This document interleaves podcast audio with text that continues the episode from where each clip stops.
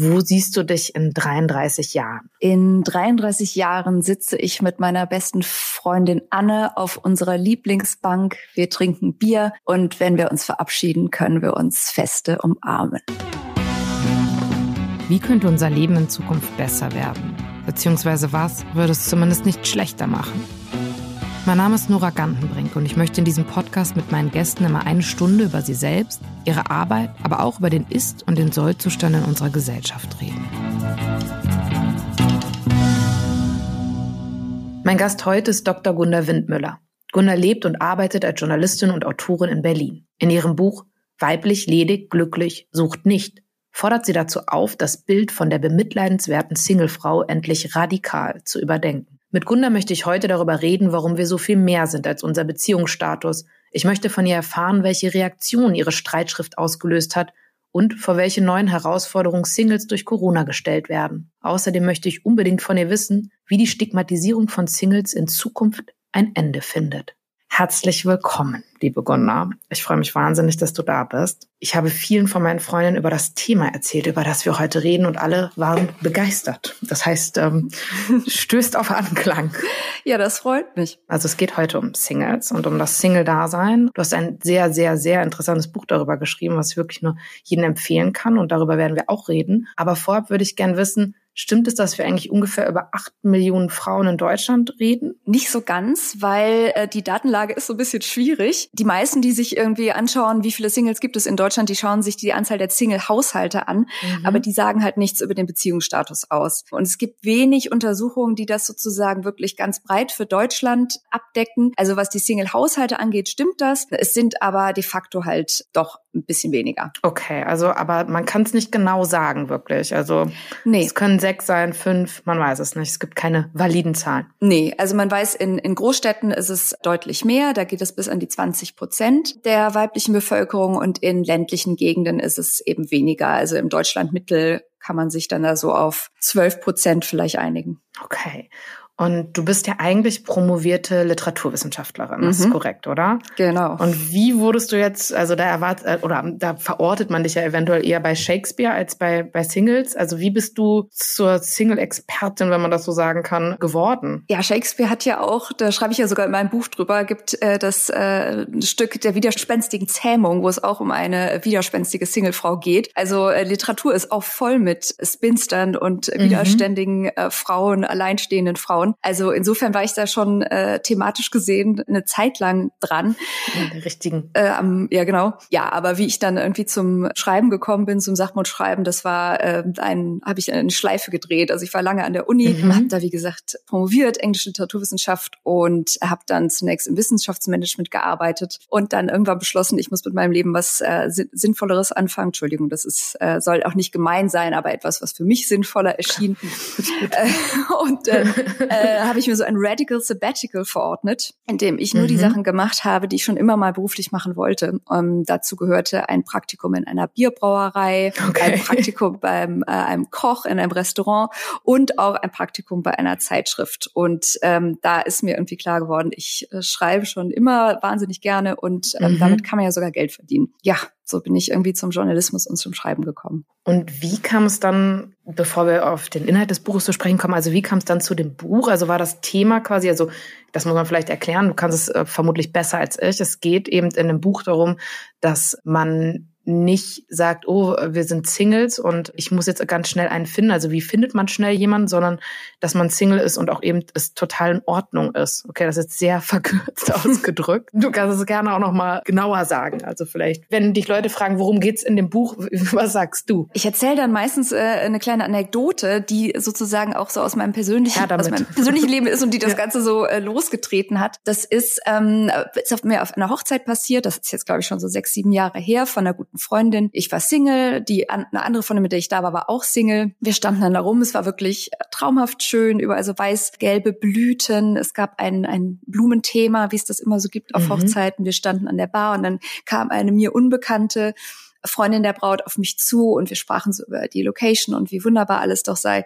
Und sie fragte mich, ah, und wo hast du geheiratet? Und ich sagte, ich bin nicht verheiratet. Und sie sagte nur, oh, und drehte sich weg. Okay.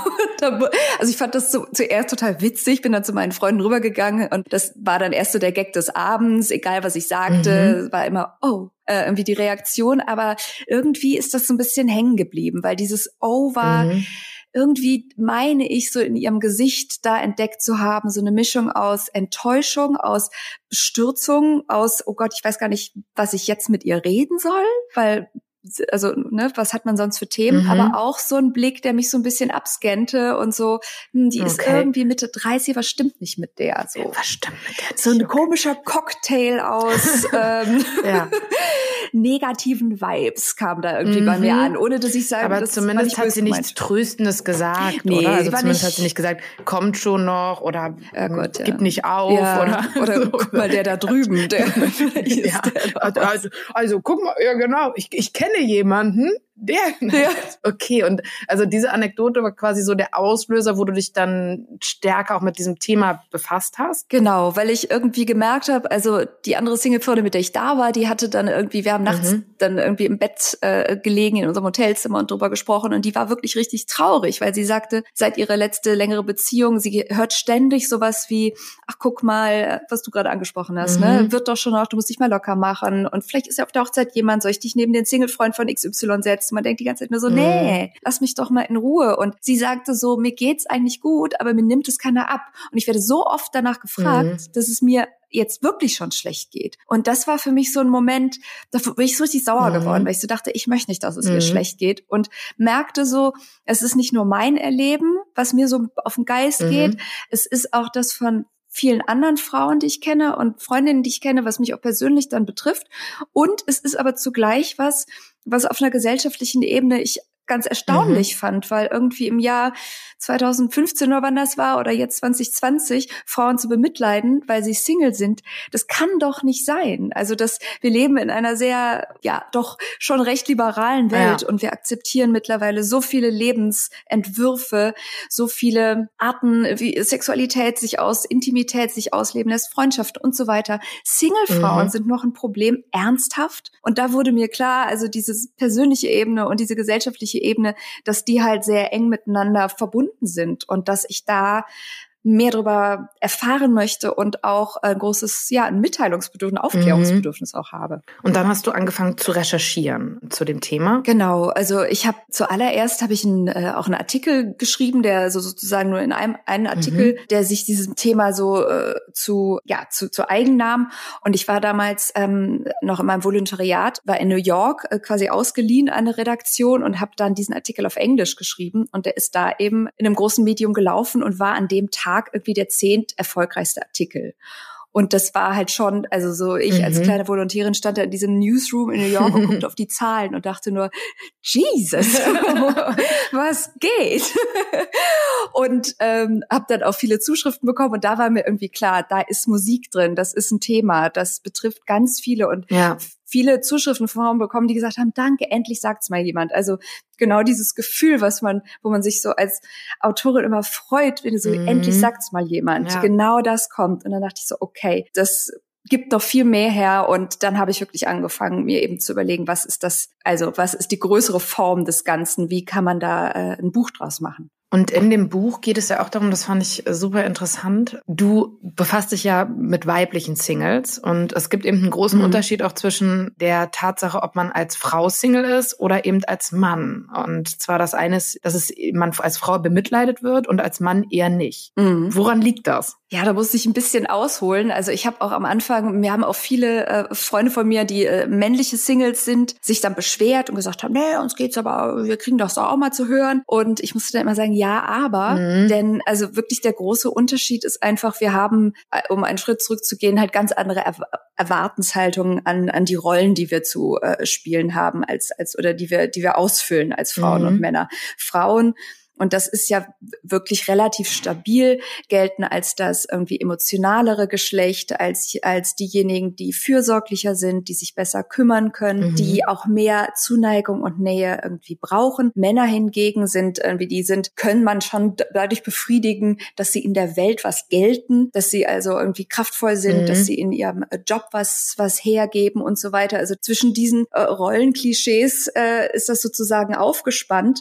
Und wenn man sich diese Klischees anguckt, wird klar, dass Frauen natürlich richtig was fehlt, wenn mhm. sie keinen Partner haben, wenn sie keine Familie haben, weil es ist ja nicht nur die romantische Beziehung, es ist ja auch immer die Familie und mhm. Kinder, die dann da eine Rolle spielen. Frauen sind in dem Kontext sozusagen Mängelwesen, weil mhm. sie nicht aus sich heraus ein, ein stabiles Leben führen können, wohingegen Männer ja schon erfüllt sind, wenn äh, irgendwie der Status stimmt. Das ja. ist jetzt sehr Ne? Das ist äh, natürlich sehr genau runtergebrochen, aber es ist tatsächlich so, dass man ja eher, ja, wenn man als Frau äh, Single ist, dann sagen die so, ja, die hat halt keinen abbekommen und als Mann ist man dann trotzdem vielleicht eher so der geile, unabhängige Stecher. Also jetzt auch sehr klischee-mäßig gesagt, aber es gibt eben doch so einen Unterschied zwischen den ja. Geschlechtern. Ja. ja, dieses, was mir auch so aufgefallen ist, wenn man so darüber nachdenkt, fallen einem ja leider auch selber so viele Sachen ein. Also diese äh, Klischees, die Frauen eben haben, wenn sie Singles sind. Also dass man dann sagt, ja, die ist vielleicht zu hässlich oder mit der stimmt was nicht oder äh, die hat 15 mhm. Katzen. Also sind das auch so, so Sachen, die dich eben genervt haben? Also ich habe mal so aufgeschrieben, was sich so selber so mir einfällt, was, was ja, wenn, wenn man sagt, als Frau Single so, dann, dann ist es immer irgendwie eher was Negatives. So, das kann man schon sagen, oder? Ja, also ich habe, glaube ich, auch echt schon persönlich alles gehört, was man da so klassischerweise sagt. Das ist ja auch nicht sonderlich kreativ, was dann mhm. so kommt. Also all das, was du im Prinzip schon äh, äh, wie erwähnt hast, ne, man ist irgendwie, man ist zu anspruchsvoll, ja, man ist genau. so kapriziös ja. mhm. und man ist halt seltsam. Also das mhm. ist dann die mhm. Katzenlady, ja. die irgendwie oder man kümmert sich zu viel um seine Pflanzen oder hat mhm. irgendwie so oder ist halt die Karrierefrau, die irgendwie noch nicht gecheckt hat, wo äh, wo der wahre Hammer hängt. Das sind solche Sachen. Oder mir hat auch meine Freundin gesagt, ach naja, du bist ja sowieso so frei. Mhm. Und also man könnte das irgendwie vielleicht als Kompliment umdeuten, wenn man wollte, aber letzten Endes war das so auch so ein bisschen, naja, du lebst ja eh in deinem Wolkenkuckucksheim mhm. oder so. Also irgendwas äh, stimmt halt nicht. Also das ist immer sozusagen der Teppich äh, des Ganzen, auf dem diese Bemitleidungen stehen. Und die sind ja noch nicht mal bös gemeint. Also das ist ja oft als einfach so der freundschaftliche Versuch, irgendwie ein Lebensmodell zu verstehen oder äh, wie zu trösten oder wie auch immer Anteil zu nehmen. Aber ist halt sehr eingeschränkt und sieht halt meistens die Menschen nicht, weil ganz ehrlich, also es ist wirklich keine Leistung in einer Beziehung zu sein. Mhm. Und also ich meine, Donald Trump ist verheiratet. Also so, so es gibt und äh, du meinst, wenn er das geschafft hat? Ja, also ich meine, es gibt doch, äh, ich muss jetzt keine Beispiele nennen, ja. aber es gibt ganz viele wirklich total beknackte, blöde, mhm. hässliche, dumme Menschen, die in Beziehungen sind. Ja. So. Und trotzdem ist es genauso, wie du sagst, dass es äh, dennoch, obwohl wir in so einer vermeintlich oder doch dann recht äh, toleranten und aufgeklärten Welt leben, ist immer so ein bisschen so was hat oder jeder kennt da Beispiele. Und das ist ja das auch, was du eben so sehr gut beschreibst. Und ich finde, es stimmt auch. Also wenn man in einer Beziehung ist, hat man eigentlich so Plan A. Also, und wenn man Single ist, dann ist es immer nur so Plan B und eigentlich sucht man die ganze Zeit. Das eine ist eben doch der Status, der so vermeintlich in der Gesellschaft glücklicher ist, oder? Ja. Und was würdest du sagen, was ist der Grund, Grund, wie das gesellschaftlich zustande gekommen ist. Also wie ist es überhaupt so weit gekommen? Letzten Endes hat das äh, recht handfeste äh, ökonomische Gründe, warum irgendwie die Zweierbeziehung ähm, so wichtig für uns geworden mhm. ist. Also wenn wir uns, wir denken ja immer so, Liebe ist sowas total Ewiges und Zweierbeziehungen gab es immer schon und das war immer schon das, wie der Mensch, wie wir als Menschen gelebt haben, was aber überhaupt nicht stimmt. Also historisch gesehen, wenn man sich zumindest in der westlichen Welt mal anschaut, das Modell, die aus Liebe gestrickte Zweierbeziehung, die ist ist irgendwie so 200 Jahre alt. Also, dass es wirklich so eine Kernfamilie gibt, Mann mit Frau und diesem heterosexuellen Modell und Kindern. Das ist so im 18., 19. Jahrhundert erst entstanden, mhm. eben zur Zeit der Industrialisierung, wo sozusagen äh, ökonomisch, soziologisch ganz viel im Umbruch war. Und das, was früher irgendwie dörfliche Gemeinschaften geleistet haben oder Großfamilien geleistet haben, musste irgendwie anders organisiert werden. Und dafür war die Zweierbeziehung, die romantische Zweierbeziehung, das ideale ja, Fass oder äh, mhm. äh, die ideale Form dafür. Und Männer haben gearbeitet, Frauen waren zu Hause und haben dafür gesorgt, dass der Mann eben arbeiten konnte, sich um die Kinder gekümmert. Und da ist auch diese Rollenverteilung, wie wir sie, die auch heute noch sehr stabil ist, mhm. entstanden. Und ähm, die Frage ist natürlich, also das war die ökonomische Notwendigkeit sozusagen für dieses System. Und dann kann man sich natürlich auch zu Recht fragen, warum haben Frauen das denn mitgemacht? Also sind die wirklich damit zufrieden, irgendwie zu Hause zu äh, klöppeln und Essen auf den Tisch zu stellen. Ja. Und da kommt dann wiederum die Liebe ins Spiel und kommt auch so die kulturelle Anstrengung, mit der die Liebe aufgeblasen wurde ins Spiel. Denn das ist ja auch Teil davon, was man Frauen verspricht, wenn man ihnen verspricht, ganz zu werden, wenn man ihnen verspricht, mhm. nur dann zu sich selber zu finden, wenn sie sich kümmern, wenn sie liebevoll, wenn sie sorgen, wenn sie für jemanden da sind, dann wird das Modell natürlich auf einmal viel attraktiver. Weil, also ich meine, ernsthaft, wer, Wer möchte das denn sonst so? Aber wenn das das Versprechen ist, ist das Modell sehr attraktiv. Und so hat sich das sozusagen gegenseitig bedingt. Und wir sind eben aus dieser Notwendigkeit heraus, ein Wirtschaftsmodell abzusichern, in ein sehr aufgeglitzert, aufgetrötetes äh, Liebesmodell mhm. ähm, geraten, das halt immer noch echt stabil ist. Bestand hat. Ja. Auf jeden Fall. Ich meine, du hast recht und ich habe äh, wirklich lange darüber nachgedacht. Ich finde es auch, also ich glaube, da sind wir beide uns einig, es ist total erstrebenswert, nicht nur immer zu propagieren, dass man sagt, oh, nur wenn man verheiratet ist, Kinder hat oder also dieses typische Kleinfamiliending, dann ist man glücklich. Und das ist ja auch so ein bisschen der Hintergrund, wenn dann eben die Familie fragt, und wie ist es bei dir und so, dass, dass die sich darum sorgen, dass man quasi alleinstehen bleibt, weil das eben schlechter ist. Auf der anderen Seite sehe ich aber immer weiter jetzt so auf Instagram, ich hoffe, es ist jetzt nicht zu ein großer Sprung, aber so viele Leute, die gerade dieses möglicherweise veraltete Ideal so stark abzelebrieren. Also, dass Leute, die jetzt heiraten, überall schreiben, schönster Tag meines Lebens, Couple Goals, also all diese Hashtags ja. sind doch alles so Rückschritte in diese alten Ideale, oder? Ja, total. Also ich beobachte das auch schon irgendwie ein paar, seit ein paar Jahren und das ist ja auch eigentlich ist es auch was sehr zu erwartendes, weil mhm. immer da, wo Fortschritt war, gibt's immer ein Backlash. Ja. Und deswegen ist es sozusagen gerade gar kein Wunder, dass gerade dieser sehr konservative mhm. Backlash irgendwie passiert. Und okay. ähm, gerade junge Frauen, was ich echt erschreckend finde, also in die Anfang 20, wirklich das, also ganz ohne Ironie und Abstand ja. wirklich sagen, dass sie, dass das das ist, was sie möchten. Ja, das äh, wundert mich auch. Aber gut, du, du sagst, dass es gibt immer wieder bei Fortschritt Rückschritt. Das heißt, man muss hoffen, dass insgesamt der Prozess allerdings äh, besser wird, aber ja. und diese Rückschritte aushalten. Ich denke mir noch manchmal so, wenn das so Leute sind, die so drei Millionen Follower haben, denke ich so, oh hm. Gott, ne? Also ja. scha schade. Aber was ja helfen könnte, sind eben neue Narrative. Und dafür bist du ja auch. Also du sagst, es, es gibt eben viel zu viele Single-Geschichten, die immer so dieses bemitleidenswerte Bild reproduzieren so Bridget Jones mäßig oder amerikanisch oder auch andere Filme, die immer sagen, äh, am Ende kommt einer oh, und dann ist alles gut, Happy End, Ende aus. Mm. Man braucht mehr Geschichten, die eben anders sind. Ja, also ich finde auf der einen Seite, also es hat ja auch so viele Aspekte sozusagen. Mhm. Auf der einen Seite braucht es, finde ich, wirklich dringend diese anderen Geschichten. Und es ist eben nicht nur ähm, Bridget Jones und Sex and City, die ja schon irgendwie jetzt auch was älter sind, aber auch so in neueren Filmen entdecke ich immer noch, auch wenn das Ganze äh, liberaler daherkommt und so daherkommt, hey, wir gönnen der jetzt mal ein gutes Leben. Dieser Schwung, der am Ende immer gemacht wird, ist dann doch immer mit irgendwie einem Mann und mit, man erfindet irgendwie diese Liebe und so. Also ich finde, dieses Grundgerüst der Geschichte muss sich ändern, dann muss sich aber auch ändern, wie wir irgendwie Singlefrauen darstellen. Also, dass die eben immer irgendwie so ein bisschen daneben sind. Okay. Also das, also alle sagen so, ah, deshalb, okay. Das, ja, ja, also irgendwie, also entweder sind es so die wilden Haare oder es ist ja. der Alkohol. Mhm. Also die sind immer irgendwie leicht neben der Kappe. Ja, okay. So und das ist äh, auch ein bisschen mehr zum Standard wird vielleicht überhaupt äh, Frauen zu erzählen oder so. Aber warum das immer dieser Leck, ja, dieses neben der Kappe sein verbunden mit dem Single sein ist. Mhm. Und also das finde ich muss sich ändern. Aber was ich fast noch, glaube ich, mittlerweile am wichtigsten finde, was sich ändern muss, ist, dass wir anfangen müssen, ähm, Beziehungen ganz grundsätzlich anders zu erzählen. Weil es ist ja nicht so, das, was man immer denkt, die Single-Frauen sind so einsam und alleine und schräg. Im Gegenteil, und das ist durch wirklich viele soziologische, psychologische mhm. Studien auch gestützt, Single-Frauen haben Wahnsinnsbeziehungen. Richtig feste, richtig tolle Beziehungen, aber die sind eben nicht unbedingt romantischer Natur.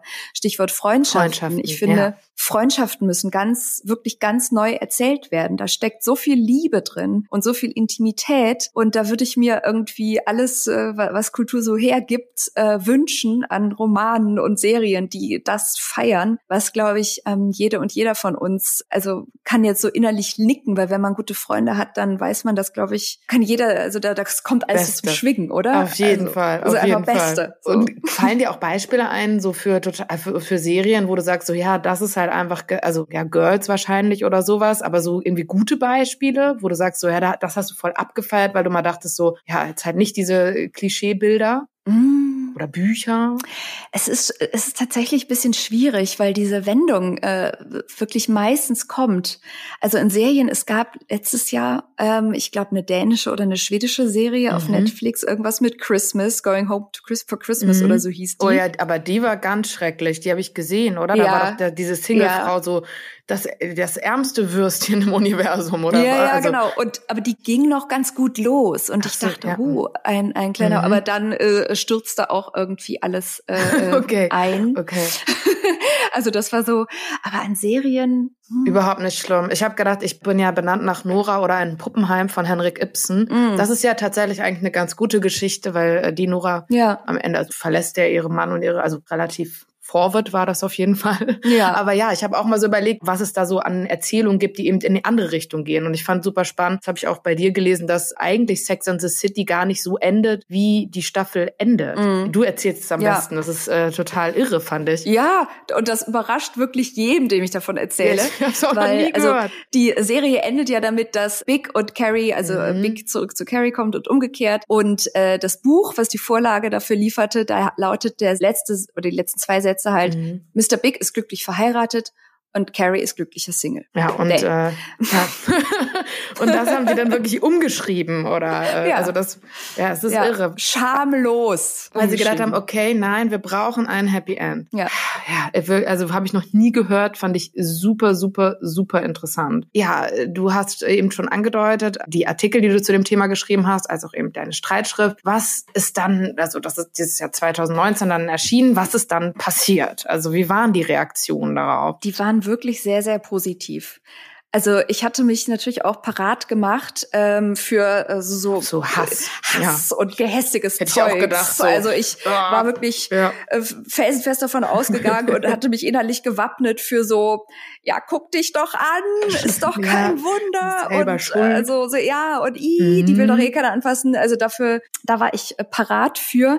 Aber da kam nichts. Also ich habe jetzt auch nicht jeden Kommentar gelesen, aber ich habe zumindest keine Hassmails bekommen und nichts Offensichtliches wurde da in meine Richtung äh, geschossen, sondern also im Gegenteil, in der in der Presse war wirklich eine sehr große Resonanz und ich habe mhm. und krieg bis heute, also mich wundert es auch ein bisschen, oder also es freut mich viel mehr, als dass es mich wundert, dass es so, dass es so einen Strom gibt, der nicht abreißt von Nachrichten, die ich irgendwie über Instagram bekomme oder Twitter oder wie auch auf allen möglichen Kanälen, die von äh, ganz unterschiedlichen Frauen, also zum Teil Frauen in ihren 40ern, aber auch von Anfang 20-Jährigen, die irgendwie sagen, Danke. Danke. Ich habe mich da so, ja, das ist, äh, das ist ja immer sehr erhebendes Gefühl. Gott, ich will jetzt, also das klingt so angeberisch, wie ich das jetzt erzähle. Nein, aber nein, okay, aber ich glaube, also das. Aber es ist total schön. Ja. Und ich krieg da tatsächlich von vielen äh, Frauen irgendwie Feedback, die sagen Dankeschön und das Buch hat mir so gut getan und ich habe mich gerade getrennt oder jetzt weiß ich, was ich meiner Oma das nächste Mal sage und so. Und das ist freut mich wirklich sehr, weil es eben auch zeigt, dass es äh, Lebenswirklichkeit einfach ist von ganz vielen unterschiedlichen Frauen. Ja, oder dass es einfach halt, wie, wie du schon auch gesagt hast, einen Nerv getroffen hat. Das ist ja auch nicht angeberisch, ja. sondern ich fand, dass das Buch einfach sich mit was total Aktuellem einfach auseinandersetzt und mhm. das ist einfach sehr klug. Ja, und als du das Buch geschrieben hast, warst du ja auch Mitte 30 und Single, oder? Ja. Mittlerweile bist du aber in einer Beziehung und mhm. hat das viele Leute überrascht oder haben dir so welche vorgeworfen, Gunda, du hast du die Ideale verraten oder wie, wie muss man sich das vorstellen? ja, genau so. äh, nee, ich muss gestehen, dass ich eher am Anfang damit so äh, mir etwas schwer getan mhm. habe, weil ich mir ein bisschen wie eine Verräterin vorgekommen bin, weil ich irgendwie diejenige war, die immer sehr propagiert hat, das ist nicht wichtig. Mhm. Na, und ich das auch nach wie vor so finde und das deswegen auch einfach nicht erwähnt habe, weil ich so dachte, das ist irgendwie, pff, das ist jetzt auch nicht so eine News mhm. und dann oftmals so hörte, was, warum hast du das denn nicht erzählt? Und ich so dachte, ja, aber ich habe dir auch von meinem letzten Jobwechsel ja. nicht erzählt und da warst du nicht so empört, mhm. äh, als das dann nicht kam. Also dann merkt man eben auch wieder, was für einen Stellenwert Menschen das eben so beimessen. Insofern, also ich habe da keinen keinen Ärger bekommen, aber von einigen eben und da musste ich halt auch immer grinsen, so äh, unweigerliche Kommentare wie, also so Gott sei Dank, jetzt kann sie sich ja auch mal mhm. wieder beruhigen, ja, oder? Okay. Äh, ja. Mhm. oder jemand, Leute, die mich Glück gewünscht haben, wo ich so dachte, okay. also das ja. ist, war keine Leistung und also sozusagen alles, was passiert ist, hat im Prinzip nur meine These gestärkt. okay, okay. Aber Gunnar, geht's dir am Ende nicht auch letztendlich einfach um Toleranz? Also, dass man sagt, es ist äh, genauso okay, in einer Beziehung sein, wie eben in keiner zu sein oder in einer, weiß ich nicht, polygamen Beziehung oder in, also, dass es einfach nur letztendlich darum geht, ja, das vielleicht auch ein bisschen sehr äh, verkürzt, aber jeder so leben und lieben kann, wie er will, ohne dass es eben nicht so eine gesellschaftliche Wertung immer direkt mit sich bringt, oder? Ja, also das ist mit Sicherheit mit mein Hauptanliegen, dass ich eben finde, dass es keine äh, Relevanz haben sollte mhm. und dass wir nicht äh, ähm, glücklicher, besser, äh, angesehener werden, wenn wir in einer Beziehung sind oder nicht oder wen wir lieben und wen wir nicht lieben. Das ist ist, ist das eine, aber das andere ist auch, würde ich noch betonen wollen, mhm. dass wir auch alle mal anfangen, die Beziehung, die romantische Beziehung so ein bisschen vom Sockel zu holen. Ja.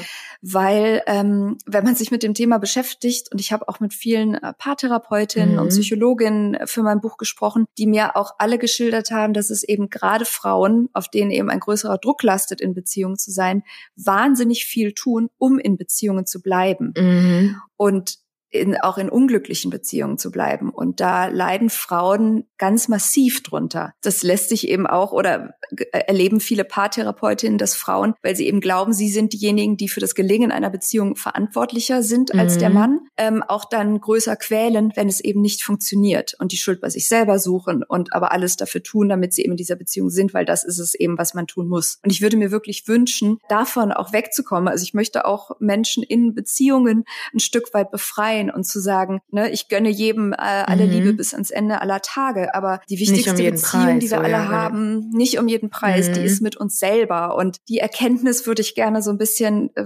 ja pflanzen und und bestärken, was eben auch heißt, dass man sich von diesen Rollenbildern ein, ein Stück weit löst oder die zumindest äh, stärker anfängt zu reflektieren. Aber wie habe ich mich halt gefragt, ganz konkret, wie, also ich kann das alles total unterstreichen, was du sagst, ne? und ich finde das total wünschenswert. Aber ich habe gedacht, so ganz praktisch, wie fängt man an, so auch, das sind ja auch oft Begriffe, so irgendwie, keine Ahnung, meistens meinen das die Menschen ja noch nicht mehr böse, aber dass dann so Leute einen so anerkennend auf die Schulter klopfen bei Hochzeiten und sagen, ja, jetzt hast du sie unter die Haube gebracht oder also so, das fällt ja bei so vielen kleinen, schlimmen Dingen an, die so wünschenswert wären, dass sie irgendwann vorbei sind. Und ich frage mich einfach so praktisch, wie, wie soll man das machen? Also soll man zum Beispiel, wenn man so Single-Shaming erlebt, soll man da so intervenieren? Also jeder kennt ja auch irgendwie so ein bisschen diese Situation, man sitzt bei in irgendeinem Familientreffen und irgendein Cousin hat noch oder eine Cousine hat keinen Freund und dann sagt irgendeine Tante, ach ja, ist denn wirklich nichts dabei? Wann wird das denn bei dir was?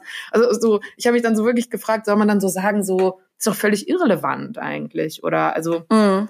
glaubst du so, die Diskussion würde schon viel bringen? Oder wie würdest du dich verhalten? Also ich glaube schon und ich appelliere da auch immer, äh, wie zu sagen, mischt euch ein, wenn es an Single-Shaming gibt. Also mischt euch mhm. ein, wenn es äh, euch selber betrifft und auch wenn ihr es anderen, äh, mhm. äh, wenn ihr es mitbekommt. Also das muss ja auch nicht, das kann man ja auch irgendwie ganz charmant machen oder auch entwaffnend machen, indem man das Ganze mal umdreht und irgendwie sagt, wenn ich irgendwie gefragt werde, warum bist du denn so lange Single? Man dann wäre die Umdrehung irgendwie, ja, warum bist du denn so lange noch mit dem Langweiler zusammen? Mhm. Also sieben Jahre, ist das nicht jetzt auch mal langsam gut oder so? Also um das mal so ein bisschen zu spiegeln, wie bekloppt diese ganzen Erwartenshaltung eigentlich ist. Und wenn man auch so Hochzeiten, ähm, also ich meine, wir kennen ja mit Sicherheit auch alle sehr viele geschiedene Menschen. Also mhm. da kann man ja vielleicht auch einfach mal äh, in die Diskussion gehen zu sagen, na ja, also was steht ihr denn dann bevor, wenn sie jetzt heiratet? Also kann ja auch mhm. sein, dass das nicht klappt und das Ganze mal versuchen, so ein bisschen nüchterner zu betrachten, ohne dass ich jetzt irgendeinen Zauber oder so wegnehmen möchte. Ja, ja. Aber ich würde schon echt appellieren, da auch Oma Gertrud und wer da auch immer äh, mhm. äh, seinen Senf dazu gibt, äh, mal drauf anzusprechen und zu sagen, warum? Warum meinst du denn, dass ich unbedingt jemanden haben muss? Machst du dir Sorgen, dass ich alleine bin? Machst du dir Sorgen mhm. dass, um mein Sexleben? Ähm, da kann ich dich beruhigen. oder so. Darüber wird man mit seiner Oma eigentlich nicht so gerne sprechen, aber ich verstehe, was du meinst. ich verstehe, was du meinst. Also es ist einfach so wirklich anzusprechen. Und ja, und vielleicht so, ja, man kann ja eigentlich auch nur hoffen, dass dann bestimmte so Redewendungen irgendwie aussterben. Das finde ich interessant, was du sagst, weil ich mich da wirklich ganz konkret gefragt hat, wie kann man in der Zukunft eben da auch mehr Toleranz einfach in der Gesellschaft verankern. Mm. Du weißt, was ja, ich meine, glaube ich. Ich weiß, was du meinst. Es ist schwierig, aber ich glaube, es ist irgendwie so Erkenntnis ist der erste Weg zur Besserung. Mhm. Also so äh, ja einfach ein Bewusstsein für zu schaffen ist immer irgendwie ein ganz ganz guter erster Schritt, weil es glaube ich auch was selbstbestärkendes hat. Also es kann irgendwie der Außenwelt spiegeln, eine Möglichkeit geben, da ein bisschen in die Reflexion mhm. zu gehen, aber es kann einen auch selber bestärken, indem man sich dann eben auch mal stark fühlt und nicht immer als das Opfer des Single-Shamings, sondern als jemand, der sagt, ja. wieso? Ist doch alles ja, gut. das stimmt. Und Gunnar, als du das Buch geschrieben hast, war natürlich noch keine Pandemie. Das heißt, ähm, mhm. wir leben jetzt tatsächlich ja leider wieder in anderen Zeiten. Und ich habe das Gefühl, dass in den Köpfen vieler Menschen gerade seit Corona Singles leider als noch bemitleidenswerter gelten. Wie empfindest du das? Ja, das war auch, was ich so äh, zu Beginn, als das ganze, als der ganze Spaß losging, von vielen gehört habe und auch so um ein paar Ecken von einer Freundin gehört habe, die irgendwie sagte, jetzt ist Gunde aber doch froh, nicht mehr Single zu sein, oder? Weil jetzt wäre es ja wirklich richtig schlimm. So Gott sei Dank, jetzt hat man wenigstens irgendwen, der da hängt. Und ähm, das war so von vielen so ein erster Impuls oder ein Impetus. Mhm. Und äh, ich muss sagen, dass dann aber der nächste ist, äh, zu sagen, na ja, die Pandemie hat auch ganz schöne äh, Druck auf Beziehungen ausgeübt. Und ich habe äh, neulich mit einer Familienrechtsanwältin ähm, gesprochen, die sagte, es ist wirklich, also sie hat massiv deutlich äh, mehr Leute bei sich mhm. jetzt in der Kanzlei sitzen. Die Leute wollen sich tatsächlich jetzt schon eher mehr scheiden lassen. Es gibt äh, auch mit einer Paartherapeutin über das Thema gesprochen, die das das Gleiche sagte. Mhm. Also so so heile ist es dann doch auch alles nicht. Und zu sagen, na Hauptsache Beziehung, auch da finde ich, ist, ist die ähm, ganze, der ganze, das ganze Corona-Zeugs auch nur ein Brennglas auf das, was auch vorher schon gestimmt hat. Nämlich gute Beziehungen sind gute Beziehungen und schlechte Beziehungen sind schlechte Beziehungen. Mhm. Und das gilt auch für die Beziehung mit sich selber. Also wer nicht gut mit sich selber klarkommt, wird auch nicht ähm, vier Wochen einen fröhlichen Lockdown verbringen können alleine. Und wer in einer irgendwie schwierigen Beziehung ist, wo die mhm. Bedürfnisse nicht befriedigt werden, der hat da eher sogar noch schlechtere Karten, weil es einem irgendwie so sie verdeutlicht, dass der oder die ist es jetzt. Also mhm. gibt doch nichts mhm. Schlimmeres, als sich so in einer weltweiten Pandemie wiederzufinden und nach links oder rechts im Bett zu gucken und zu denken, der, mit dem soll ich das jetzt durchstehen. Aber oh. es gibt ja, also äh, ich habe ähm, dann auch gelesen, dass es sogar auch gar nicht stimmt, dass äh, Singles jetzt alle so krass leiden, sondern dass auch man festgestellt hat, oder es gab sogar, glaube ich, irgendeine Studie, dass die eben auch bestimmte Vorteile haben in der Pandemie. Also zum Beispiel, dass sie besser allein sein können, dass sie anpassungsfähiger sind oder also sich besser organisieren, dass es auch Vorteile sogar hat. Dass es überhaupt nicht so, äh, oh Gott, die vereinsamen und verschimmeln jetzt alle in ihren ja. 30 Quadratmeter Wohnungen. Also das, das nicht stimmt. Hast du das auch gehört oder? Ja, ich habe da auch einige Umfragen zu gelesen und auch so aus, was ich so aus dem Bekanntenkreis gehört habe, ist das äh, genau das. Also wer sich selber gut versorgen kann und dazu gehören ja nicht nur emotionale Bedürfnisse, sondern mhm. auch irgendwie ganz praktische, pragmatische Dinge, der kann das auch unter den unter Pandemiebedingungen irgendwie mhm. machen. Und ich habe sogar on top auch erlebt, dass also eine, eine Freundin von mir, die ist richtig aufgeblüht, auch was Dating angeht zum Beispiel seit Corona, weil sie sagte, die ist also wahnsinnig ähm, viel unterwegs, mhm. also reist, äh, reiste viel mhm. und hatte also wenig Zeit. Wollte ich gerade fragen, wie macht sie das? ja, nee, jetzt ist sie, äh, ist sie zu Hause und äh, hatte immer wenig, total wenig Zeit, sich irgendwie so äh, für, Dates zu verabreden und mhm. war dann mhm. auch immer so, äh, jetzt durch die halbe Stadt gucken und meine kostbare Zeit irgendwie, das muss schon irgendwie mhm. klappen. Und sie findet das jetzt also so großartig, weil sie sagt, ach, ich kann mir jetzt ein Date, also so Videodates, das kann ich mir zwischen zwei Arbeitscalls legen. Ich, äh, und eins kann ich noch abends. Also sie ist so sehr effektiv, sehr effizienter Mensch. und die liebt das. Also sie sagt so, ach, und ähm, man kann irgendwie, äh, man ist sich schnell schneller näher, man kann irgendwie sich äh, schneller verabreden, die Hürde ist viel geringer mhm. und man kann auch schneller, es klingt jetzt böse, aber aussortieren und sie sagt auch immer, mhm. sie sagt direkt immer nach dem Treffen jetzt, was Phase ist und also sie hat so richtig ein Liebesleben Boost bekommen und hat jetzt viel mehr so auch das Gefühl in Charge zu sein und äh, ganz anders als wie so die Unkenrufe am Anfang waren, das war's jetzt, ihr könnt euch nicht mhm. mehr treffen, deswegen ähm, vergesst das mit der Liebe. Ja. Also das gibt's auch. Ja, das äh, ich finde, das steht dem so entgegen, dass man jetzt so sagt, gesagt, ja, Besinnung auf die Kleinfamilie und so. Und was ich ganz witzig fand, ich habe gelesen, dass in Belgien während des Lockdowns war es wohl so, dass man ja auch, ne, wie hier in Deutschland, nur bestimmte viel Kontakte haben durfte oder sich mit Leuten treffen äh, konnte. Und Singles in Belgien durften aber einen zusätzlichen Knuffelkontakt ja, genau. treffen. Ich finde zwar das Wort wirklich Horror, also fühlt ja. man sich gleich ein bisschen verarscht, wenn man seinen Knuffelkontakt-Joker zieht. Aber ähm, ja, hast du, also hast du so international so, äh, gab es da so verschiedene Umgangsweisen mit Singles? Ja, ich habe, äh, also ich lese relativ viel so englischsprachige mhm. Nachrichtenseiten und äh, da war also die Aussicht ganz bitter. Also die, äh, da gab es nichts mit Knuffelkontakten oder so. Da haben auch viele Singles so in Editorials geschrieben, dass es ihnen jetzt ganz schlecht geht und dass es vorbei mhm. ist. Vielleicht auch vor dem Hintergrund, dass ich glaube im englischsprachigen Raum ist das geht, ist das alles noch mal viel konservativer eigentlich als bei uns. Mhm. Aber so wie es in ganz in, in anderen Ländern weiß ich das ich gar nicht. Ich habe mich gefragt, ob ob es zum Beispiel ein Land gibt, das wäre utopisch gesehen sehr schön, in denen Single zum Beispiel eigentlich so Single mehr sein auch bei Frauen viel mehr abgefeiert wird als verheiratet zu sein. Also so umgedrehte mhm. gesellschaftliche Konventionen habe ich mich halt gefragt, aber keine Ahnung, ob sowas gibt. Also ob es irgendwo Singles richtig so wie Königinnen behandelt werden. Das fände ich mhm. natürlich herrlich. Berlin?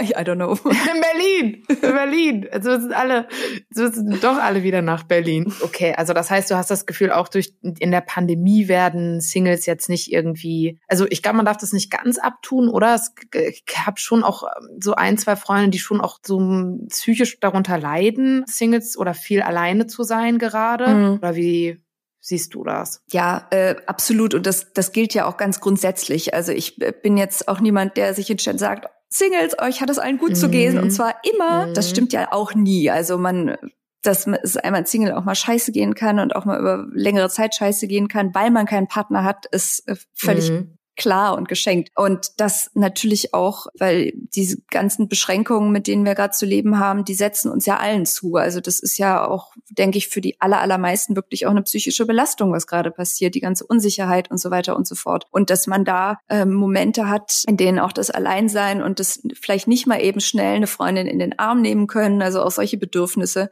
nicht mehr so mhm. ohne weiteres äh, niedrigschwellig gestillt werden können, mhm. verstärkt bestimmt auch Unwohlsein und, und Sehnsüchte. Und das möchte ich auf keinen Fall abtun, sondern eher noch dazu aufrufen, damit irgendwie ja so offen wie möglich umzugehen und sich das zu holen, was man braucht, soweit es irgendwie geht, auch wenn es remote stattfindet. Gunnar, was ich manchmal so schwierig finde, ich glaube, oder du hast natürlich total recht, dass ganz viele ideale gesellschaftliche Konstruktionen sind, so wie in einer Zweierbeziehung ist man glücklich, Heirat ist die Krönung oder dass, dass das gesellschaftlich gemachte Dinge sind so vereinfacht gesagt. Auf der anderen Seite habe ich auch so, als ich so Mitte 30 war, so den Druck gemerkt, ah, alle meine Freundinnen heiraten, muss ich nicht auch heiraten? Und ich fand es ganz schwer, manchmal so selber raus in mich reinzuhören und zu denken, will ich es jetzt nur, weil das die anderen machen? Oder will ich das, weil ich wirklich, weil ich das wirklich will? Verstehst du, was hm. ich meine? Ja, total. Also, dass es ja manchmal gar nicht so einfach ist. Also, wenn jetzt jemand sagt, ich möchte später unbedingt eine Familie haben und ein Haus und Kinder, kann man das überhaupt von sich selber trennen? Also kann man selber sagen,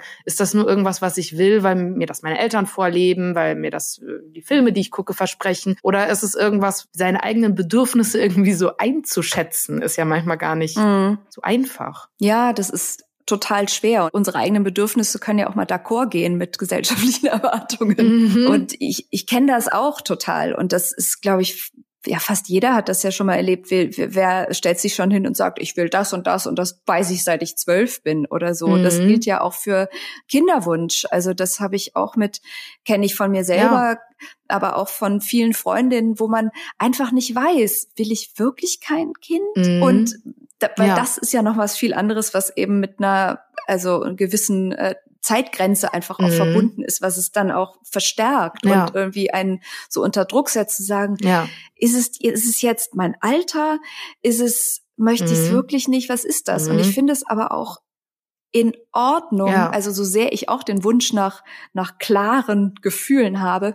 Mhm. Aber ich mhm. finde es auch in Ordnung zu sagen, es gibt halt ambivalent, also unser Leben ist sehr ambivalent, es gibt sehr ambivalente Wünsche und Bedürfnisse und die müssen wir halt auch mhm. aushalten. Und zu einer Sache Ja zu sagen, heißt eben auch zu einer anderen Sache vielleicht Nein zu sagen. Und es ist auch in Ordnung, vielleicht mit 60 mal was zu bereuen im Leben oder sich zu oder zumindest, was heißt bereuen, mhm. aber zumindest vorzustellen, was wäre gewesen, wenn. Da werden wir alle nicht drum rumkommen ja. in unserem Leben, glaube ich, um, um diese Gefühle. Aber ich denke, es gehört einfach äh, sozusagen zum Leben dazu. Sobald man irgendwie rausgeht und Entscheidungen treffen möchte, sind die nicht immer klar und äh, gerade raus und werden als immer als richtig empfunden. Deswegen finde ich, ist auch in Ordnung, dass man sich, dass man das so ein bisschen aushält und dass man vielleicht, um sich dem zu nähern, mhm. einfach verstärkt reinfühlt und aber diese Ambivalenz aushält und dann mal so austariert, was, was ist mhm. es? Ist es, ist es meine Mutter, die mich immer irgendwie fragt oder ist es meine beste Freundin, deren Leben ich irgendwie ein bisschen kopieren möchte oder was auch immer. Oder, oder mein, mein Umfeld, Umfeld, oder ja, also so ne? und was was ist das? Da muss man glaube ich so dröge das vielleicht klingt, aber echt rausprobieren und rumprobieren und immer mal wieder wälzen und und schauen und einen kleinen Fuß vielleicht ins Wasser mhm. setzen, um zu merken, was man selber will, weil ich glaube, dass man das schon auch rauskriegen kann oder sich dem zumindest annähern kann. Und im Endeffekt, ja, das habe ich ja auch schon quasi gesagt. Ich glaube, dass es oft wirklich einfach darum geht, auch alles zu tolerieren, ohne es eben mhm. zu judgen, so. Also ohne immer zu sagen, äh, oh, also das fällt mir auch ich, als Journalistin natürlich auf, dass viele Frauen dann auch gefragt werden, sie haben ja, sie sind ja kinderlos geblieben und da das dann immer zu so einer Rechtfertigungsposition kommt und dass sowas einfach aufhören muss. Dass es genauso okay ist, 14 Kinder zu haben, mhm. wie eben null oder also ohne also und beides, also ein glückliches ja. Äh, Leben verspricht. So, da, darum geht's doch ja, eigentlich, oder? Eben. Und die, ähm, also was du gerade mit den Kindern ansprichst, das ist ja auch immer so, wenn man sagt, so sie sind kinderlos geblieben, das hört sich so an, als wäre der Default-Modus einer Frau eigentlich Kinder zu bekommen. Mhm. Also als wäre alles andere mhm. so die wahnsinnig bewusste mhm. Entscheidung. Aber also eigentlich könnte man ja auch sagen, die bewusste Entscheidung ist, Kinder zu bekommen. Also warum ist das mhm. sozusagen die, äh, die Warum ist das eine der Plan B und nicht der andere? Ja, ja, ja, ja. Und da müssen wir, glaube ich, äh, ein bisschen verstärkt immer auch in diese Wechselhaltung gehen, mal zu sagen, na ja, um eben zu merken, was, was das auch mit uns macht, ne? Also gerade diese Kinderkriegssache, finde ich, ist da immer sehr anschaulich. Also zu sagen, mhm. ich habe mich dafür bewusst entschieden, anders als ich habe mich bewusst dagegen zu entschieden. Also was, was das macht, wenn man die Perspektive mal ein bisschen umdreht. Also genau, das wäre eigentlich so dein, deine konkrete Handlungsanweisung auch oft oder dein Rat, ne? dass man beide Seiten sich, sich anguckt. Mhm. Weil ich mich nämlich auch gefragt habe, wenn, weil wir auch immer, also den Ist-Zustand, glaube ich, über das Single-Dasein und dass da nicht alles in Ordnung ist, haben wir, glaube ich, schon gut vermessen. Und ich frage mich wirklich so der Soll-Zustand. Also wenn halt wirklich so, ist es wirklich realistisch, dass man irgendwann zusammensitzt und ähm, wirklich ähm, niemand mehr fragt und bei dir so und immer noch nicht. Und also ich, ich, würde es mir so sehr wünschen, ja. aber ist es einfach realistisch? so. Und wie kommt man dahin? Ach, Nora.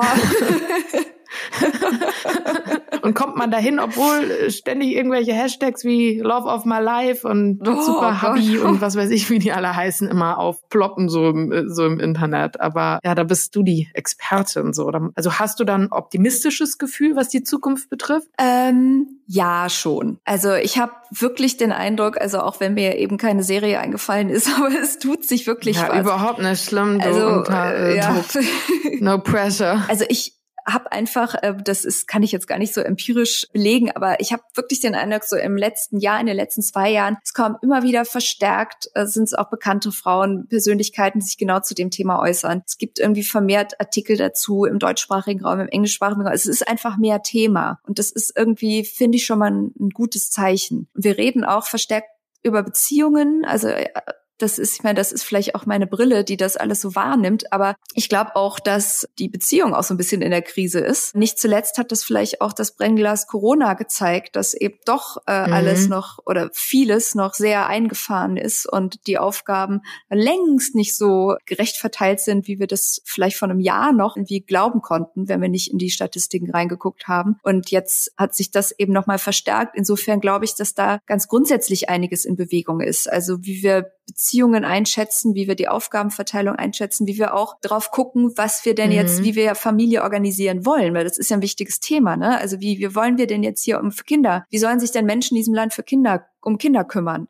So, da müssen wir dringend dran an dieses Thema. Was heißt es, Verantwortung für andere Menschen zu übernehmen? Mhm. So, das, das muss alles äh, neu, auch politisch neu äh, gedacht werden. Und ich glaube, da ist jetzt der, wenn der Leidensdruck sich erhöht, steigen die Chancen dafür, dass da äh, noch mal eine andere Agenda für gibt. Insofern, und das kommt halt alles mhm. so, finde ich, ist auch letzten Endes ein Konglomerat. Und findest du, dass man zum Beispiel, also ich war mal in so einer Bredouille, da haben mich, also als meine Freundin, so alten Schulfreundinnen angefangen haben, Kinder zu bekommen, haben die mich immer so eingeladen zu so Babyschauern zum Beispiel. Und dann habe ich denen da reingeschrieben, dass ich da nicht hinkomme, weil ich das halt himmelschreiend reaktionär finde, so als Frauen zusammen so, also so Windeltorte zu essen und so.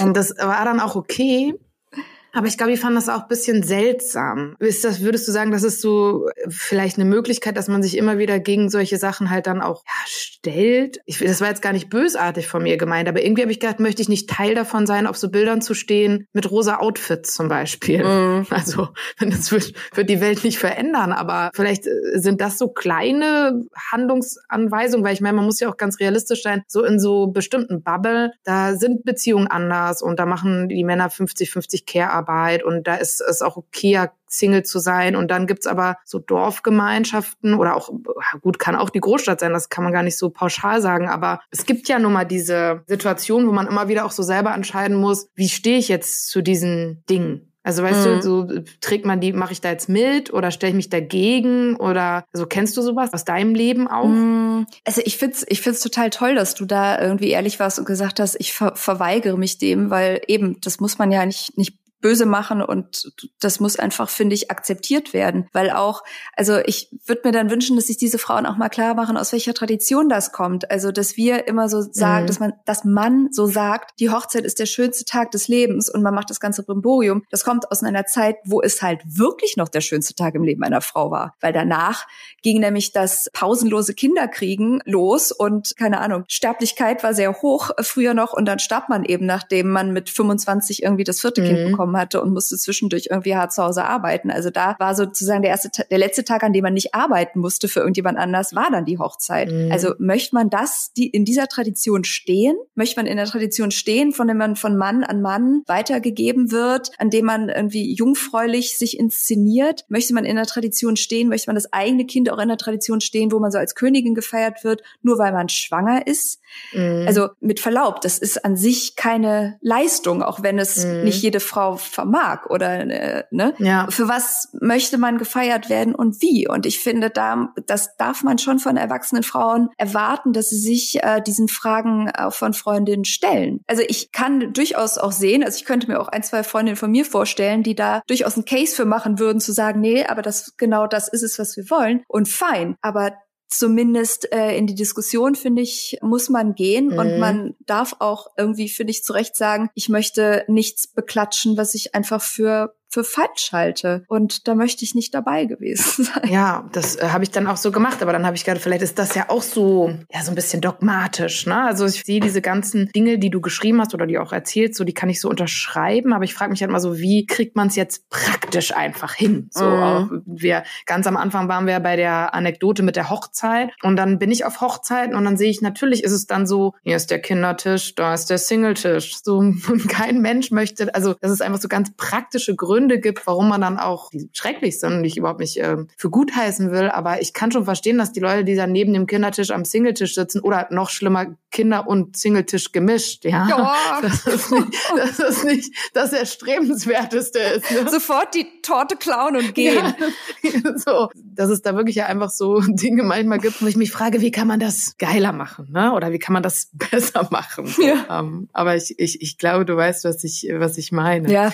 Fallen dir da noch Sachen ein? Also wie, wie macht man das? Also einfach eine lange Tafel an, an der Hochzeit oder ja. keine Ahnung. Weil eigentlich ist doch schon Single-Tisch, Single-Shaming, oder nicht? Ja, also zumal, wenn man dann noch so irgendjemandem so zugeordnet wird, der dann ja vielleicht mhm. was sein könnte, um diesem auch Klischee auch noch zu entsprechen. Also der, der Single-Freund von sowieso und der ist ganz mhm. toll. Ja, also ich finde, das ist jetzt auch nicht, nicht zu groß, nicht zu viel verlangt irgendwie von Leuten, mhm. irgendwie sich mal ein bisschen was zu überlegen, wenn sie, wen sie da wie zusammen zusammensetzen. So, und dass man da, ja, vielleicht, ich meine, auch Paare müssen ja vielleicht auch nicht unbedingt zusammensitzen, oder? Die ganze Zeit.